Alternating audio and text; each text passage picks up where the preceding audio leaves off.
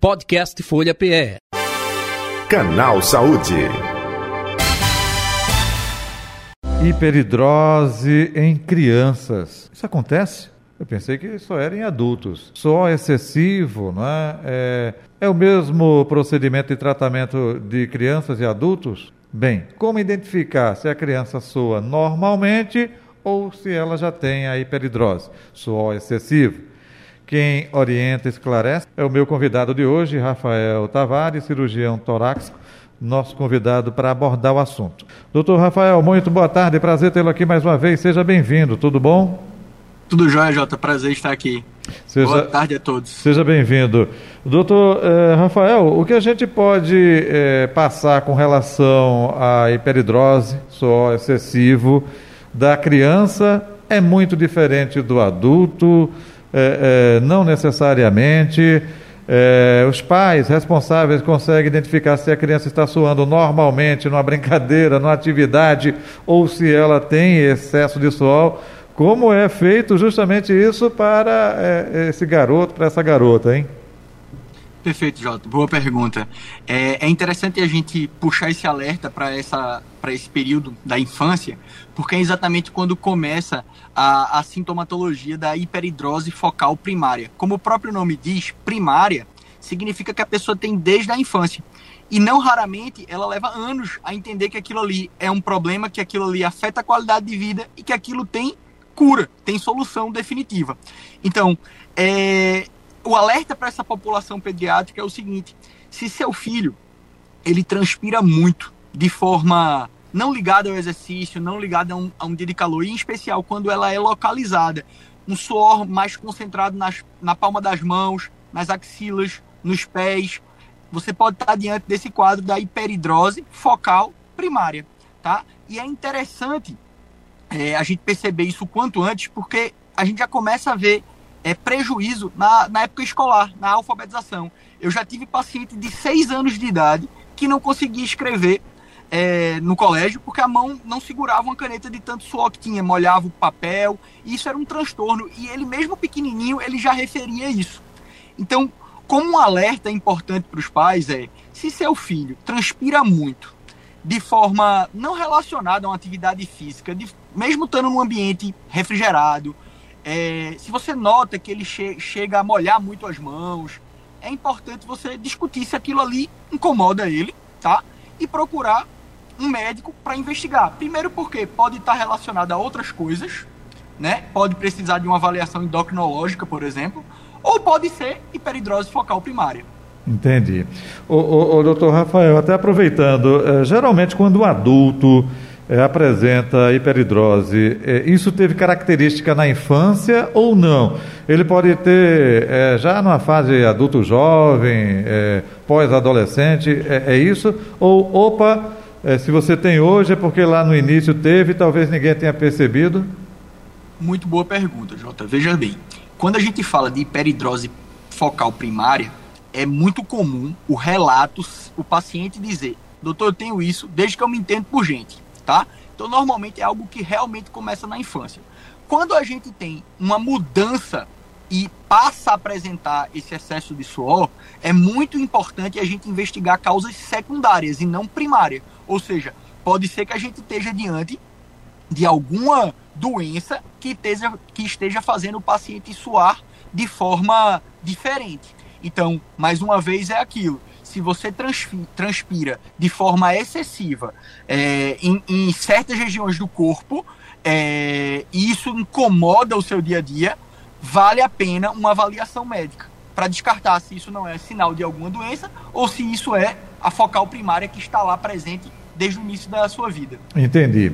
É, é, palmas das mãos, é, é, é nos pés também, suor, né? fica o tênis ensopado, é, são características. E até aproveitando, fica com aquele odor também, fica mau cheiro ou não? Pelo fato de ser criança. Exato.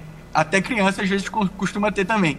a gente chama o mau cheiro de bromidrose, tá? Bromidrose. Aquele odor desagradável, aquela famosa pizza que a pessoa fala que fica no braço isso também tem solução, tá, pessoal? O excesso de suor localizado, obviamente, após investigação, tem critérios para poder oferecer esse tratamento. Esse tratamento que eu falo, eu sou cirurgião torácico, tá? Então a gente oferece a simpatectomia torácica minimamente invasiva. São cortezinhos menos de um centímetro em que a gente para a transmissão do impulso nervoso que faz você transpirar. E aí a mão e a axila ficam completamente secas. Hum, entendi. Então, daqui a pouco eu vou pegar mais detalhes justamente desse processo, viu, é, é, doutor Rafael? Perfeito. Agora me diga uma coisa, é, impulso nervoso, né, é, é, acomete é, essa criança, é um fator externo, não? Tem correlação também familiar? Olha, se alguém na família é, tem a mesma sensação, papai, mamãe, vovô, vovó, é, consequentemente ele vai ter, ou é um momento que ele está passando, é, nervosismo, estresse, criança estressada se tem hoje em dia, ó, assim, é, é, um pouco disso também? Bom, a, a literatura mostra uma incidência em torno de 2% da população, tá? Então, é algo, a cada 100 pessoas, duas devem sofrer com isso. Geneticamente, a gente tem evidências de alguma transmissão genética, ou seja, é muito comum na mesma família você ter paciente com esse problema. A mãe, o pai, a gente não sabe precisar exatamente como é que é feita essa transmissão, tá? Mas existe sim uma ligação genética desse problema. Então é muito comum, se você já tem história de hiperidrose focal primária na sua família, possivelmente é, alguém vai continuar tendo, alguém vai aparecer, primos. Então, assim, serve como um alerta também. Se você já sofreu com isso, já procurou tratamento, indica seu familiar. Se você conhece alguém que transpira muito pela mão ou pela axila e quer uma forma definitiva de tratar isso com um procedimento minimamente invasivo, vale a pena indicar um cirurgião torácico. Entendi. Outra pergunta, doutor Rafael Tavares. É, o diagnóstico é feito é, com o histórico do paciente? Tem algum exame é, que é, você faça algum esforço físico para constatar se tem esse suor excessivo? Tem? Na verdade, é exatamente o contrário. É o contrário? Né? Se o paciente, é, se o paciente transpira, mesmo sem realizar é, exercício físico, isso chama atenção para a hiperidrose. Se ele tá, o suor é bom, né? O suor tem uma função no nosso corpo que é a homeostase, que é o equilíbrio, né? A gente precisa manter a temperatura estável no nosso corpo para as nossas enzimas trabalharem de forma adequada. Quando eu começo a transpirar muito por lugares estranhos, sem uma causa é, propriamente dita, né? Minha mão tá lá suando, eu tô aqui no ar condicionado e eu tô transpirando o tempo todo. Eu começo a molhar teclado, eu preciso andar com um paninho. Eu tô falando isso porque as pessoas vão se identificar. Eu toco, minha mão tá sempre gelada, isso me gera um constrangimento danado, entendeu? Então eu tenho vergonha de cumprimentar as mãos das pessoas. Então, esse tipo de, de, de transtorno é que, que se propõe a, o tratamento. Então, assim, é, o que a gente precisa é conversar com o paciente, essa termina sendo uma patologia de autoindicação. O próprio paciente percebe que aquilo causa um desconforto para ele e ele busca ajuda. É, é, óbvio que, como médico, a gente tem que afastar outras causas e alinhar expectativas, fazer com que o paciente realmente entenda o que ele vai ganhar com o procedimento e quais são as melhores que ele vai conseguir obter. Entende, Jota? Entendi, doutor Rafael. É, é... E a princípio, o senhor falou de cirurgia, daqui a pouco mais detalhes desse processo cirúrgico. Mas é, até se chegar na definição do processo cirúrgico, tem tratamento medicamentoso? É, é, é, essa primeira etapa geralmente é assim e a cirurgia é em último caso, é isso? Bom, na verdade a cirurgia pode ser o primeiro caso. Vai se adequar ao paciente. A gente tem como conversar e tentar entender qual é a necessidade real do paciente. É, o cirurgião torácico como ele é cirurgião, a proposta termina sendo cirúrgico. Mas a gente tem botox, que termina sendo muito efetivo para as axilas, tá certo? É, a gente tem mudanças comportamentais, usos de, de, de determinados desodorantes, camisa, mas isso não traz um resultado definitivo. O resultado definitivo é realmente através da cirurgia, da simpatectomia. Então, a gente conversa com os pacientes, expõe os possíveis tratamentos, inclusive a gente trabalha com dermatologistas, com, com outras pessoas da área que terminam agregando mais para o paciente, entende? Entendi. Uma equipe multidisciplinar no caso, não é isso? Certamente. Perfeito. Fala então desse processo cirúrgico, como o senhor disse, minimamente invasivo. Muito bem. É, é a cirurgia, é a simpatectomia. A gente, a gente faz um, um pequeno corte nessa comunicação, tá? E para, digamos assim, vamos tentar simplificar, né? A gente para a comunicação que faz com que a gente transpire por determinadas é, partes do corpo. Em especial, a cirurgia da simpatectomia torácica, ela é feita para parar o suor das mãos e da axila. Muito bem? Então, a gente entra com pequenos materiais, com, com pequenas cânulazinhas e câmeras dentro do tórax, identifica o nervinho e para. Esse procedimento é realizado em torno de meia hora, 40 minutos. O resultado é imediato, o paciente vai para casa já sem transpirar, na verdade ele acorda da anestesia já sem sentir a mão molhada. Então isso é, é muito gratificante, né? A gente vê na hora a felicidade do paciente. E é um procedimento que permite que você retorne às suas atividades praticamente no próximo dia. Obviamente isso depende da recuperação de cada um, mas a gente costuma liberar ou no mesmo dia para casa ou no outro dia, tá certo? Então assim, por ser um procedimento minimamente invasivo, ou seja, pequenos cortes, poucos traumas, cirurgia rápida, a gente consegue oferecer bons resultados e, e boa recuperação. Entendi. E passando por um processo como esse, é, você está livre desse suor excessivo é, por tempo indeterminado? Existe possibilidade de voltar novamente?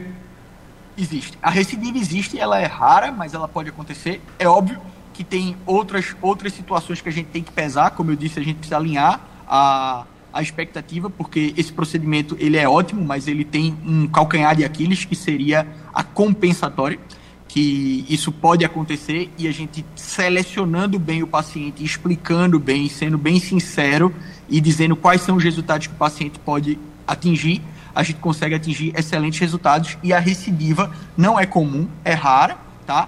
apesar de poder acontecer, mas no transoperatório a gente consegue fazer algumas coisas que minimizam isso e praticamente não há, não há chance para recidiva. Doutor Rafael... Então é tratamento definitivo. Uhum, doutor, não, fica à vontade. Doutor Rafael Tavares, é, é, esse processo também está à disposição no SUS ou não?